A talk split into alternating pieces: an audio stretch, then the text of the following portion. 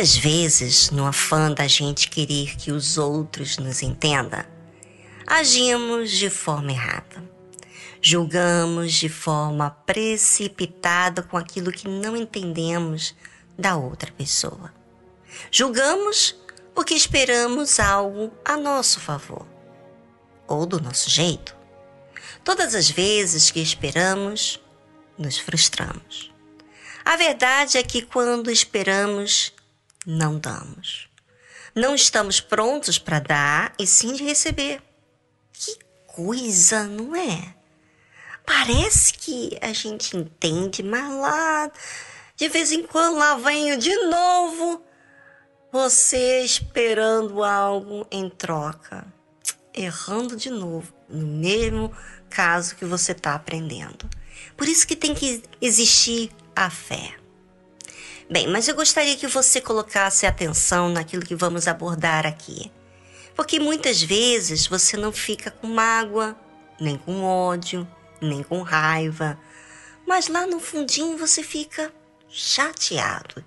E quando a gente fica chateado, nosso coração guarda aqueles acontecimentos que ao fim nos leva muitas vezes a falar ou a mencionar situações passadas como sinal de ofensa. Oh, oh. O que, que aconteceu com aquele servo do rei que estava devendo 10 mil talentos? Que era uma dívida impagável. Ele saiu da presença do rei, que simboliza Deus, e saindo, porém, aquele servo encontrou um dos seus conservos que lhe devia cem dinheiros e, lançando mão dele, sufocava-o, dizendo: Paga-me o que me deves.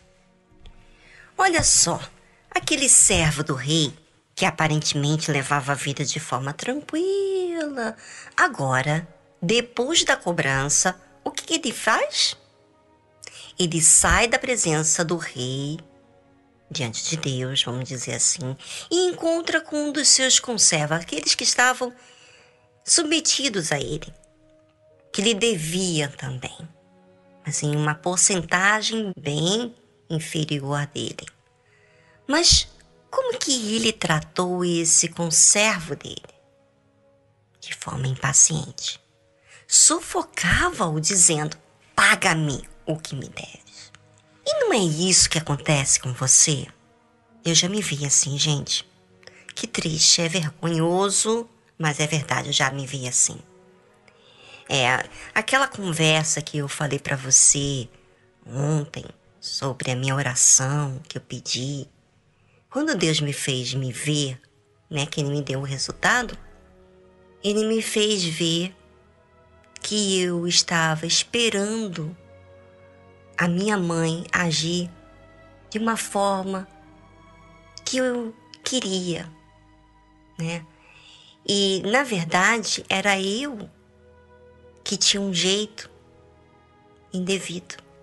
Eu que me fazia difícil. Quando Deus me mostrou isso, foi assim uma coisa assim, vou dizer para você, bem bem doloroso, porque eu não imaginava que eu tratava assim.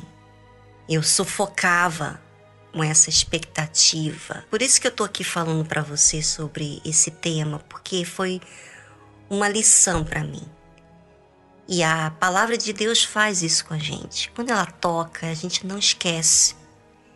Como eu menciono para você experiências que é inesquecíveis, porque existe a fé existe Deus e a fé nos faz a gente se colocar no nosso lugar e conhecer as nossas falhas. Mas vamos voltar aqui ao assunto que nós estávamos falando. Então, logo você sufoca outras pessoas com o intuito dela te pagar aquilo que você esperava. Sufoca como assim, Viviane? Sufoca assim, esperando da outra pessoa atitude, fala de um jeito, ser mais compreensível, não cobrar tanto. Não é uma mágoa. Você não, não tem ódio, eu não tinha ódio da minha mãe, eu não tinha raiva. Mas quando ela tinha que me falar alguma coisa que contrariava o meu jeito, como aquilo estava bem guardado, ou seja, é, muitas vezes eu falava, ela não me entende para mim mesma. Então eu estava sufocando, exigindo. Eu não fazia sufocando fisicamente, mas dentro de mim eu estava sufocando, quer dizer, exigindo que ela tivesse uma reação para comigo. Eu estou falando aqui uma coisa para você, bem assim, transparente, para que você, ouvinte, possa se enxergar. Porque não vai adiantar para você ter conhecimento, não vai resolver seu problema. O que resolve mesmo é quando a gente se enxerga. Então, por isso aqui esse tema tão maravilhoso e tanto que fala comigo até hoje, eu estava aqui pensando nele e como isso toca em mim. E continua falando, não em relação à minha mãe, porque isso já foi resolvido naquela época, mas toca em mim a forma que às vezes eu julgo precipitado. Às vezes eu sou intolerante a uma pessoa que age errado, de uma forma que eu esperava, poxa, ter uma reação melhor, já está tanto tempo sabendo disso, sabendo daquilo, e age dessa forma, eu fico impaciente. E às vezes essas coisas acontecem justamente para a gente enxergar que somos muito imperfeitos, gente. Muito. E que o Salvador é para gente. E que a gente precisa desse Salvador. Por isso que você tem que prestar atenção ao que estamos falando aqui.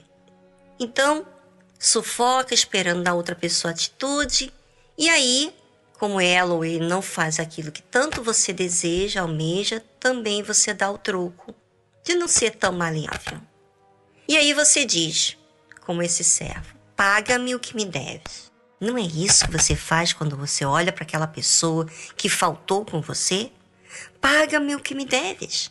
Ou seja, você não diz para fora, mas você diz para si mesmo que ela não te paga o que lhe deve. Que ela ou ele não faz o que você precisa. É. E eu vou dizer uma coisa bem sincera, gente. Vamos cair na real, porque a fé é racional, é ou não é? Não é emotiva, não é sentimento, não é você se fazer de vítima. Fé não tem isso. Vamos ao raciocínio. Ninguém pode adivinhar o que você tem, nem o que tem na sua mente. Essa é a realidade que a fé emotiva não fala, tá? Você esquece que você também não consegue adivinhar ao que os outros pensam. E você também não pode fazer nada que você não pode agradar todo mundo porque você não, não conhece o coração de ninguém. Gente, a fé racional entende que não só a outra pessoa lhe deve, mas você também lhe deve. E o pior, o mais forte de tudo, não é o que a pessoa te deve. Porque é exagerado quando a gente pensa.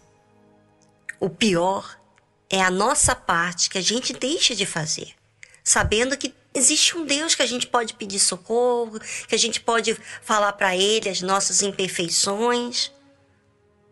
Esse é o pior. O pior é você crer em Deus, você ler a Bíblia e você agir como se Deus não estivesse vendo o que você está fazendo. E você brincando com a sua alma. Isso é o pior.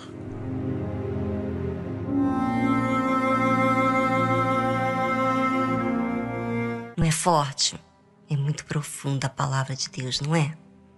E como vai lá no fundo da nossa alma, nos incomoda. É, não tem como ficar assim, ai que bom, né? Não, olha, incomoda porque a gente vê as nossas falhas. É por isso que tanto falamos da alma para vocês, porque ela é complicada. É ela que precisa ser salva, não é o seu corpo. Você pode malhar, ter o corpo maravilhoso, ter a carreira que você tanto sonha, ter condições financeiras, mas a sua alma que precisa de toda atenção, gente. Bem, aquele servo do rei sufocava o seu conservo. Também lhe aconteceu o mesmo. Olha o que, que aconteceu. Então o seu conservo, prostrando-se a seus pés, rogava-lhe, dizendo: Seja generoso para comigo e tudo te pagarei. Ué? Ei, psiu, psiu. você observou que as palavras desse conservo eram as mesmas do servo do rei? Meu Deus!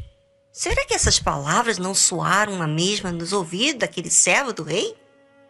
Não lhe trouxe à memória o que ele tinha falado com Deus?